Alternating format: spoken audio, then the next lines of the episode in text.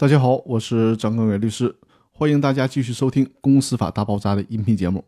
这一期呢，我们接着来聊国有股权转让特殊规定的第二部分。在这期音频当中呢，和大家介绍一下国有股权转让的一些要求和限制。其中第二种限制就是国有股权转让应该经资产评估机构确定转让价格。《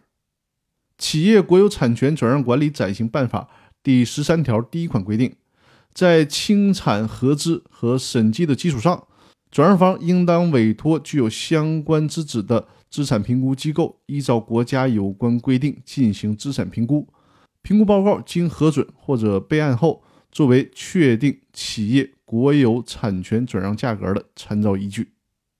另外呢，《企业国有资产法》第五十五条规定，国有资产转让应当依法评估的，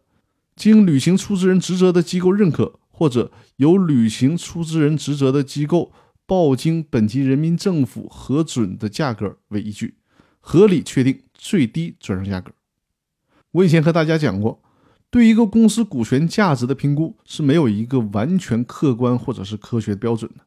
所谓的评估机构评估，也只能是从相对直接简单的角度，比如说考察企业的资产负债以及所有者权益。从而呢，计算出相对比较好推断的股权价值，但实际上对于股权价值的衡量是需要结合一些主观成分的。可是呢，在国有股权转让的时候，对国有股权价值的评估就只能是依据评估机构评出的股权价值为基础，在交易的时候只能是比这个价格更高，而绝对不允许比这个价格更低。那好，关于国有股权转让特殊规定的第二部分，我们今天先分享到这里，感谢大家的收听，谢谢大家。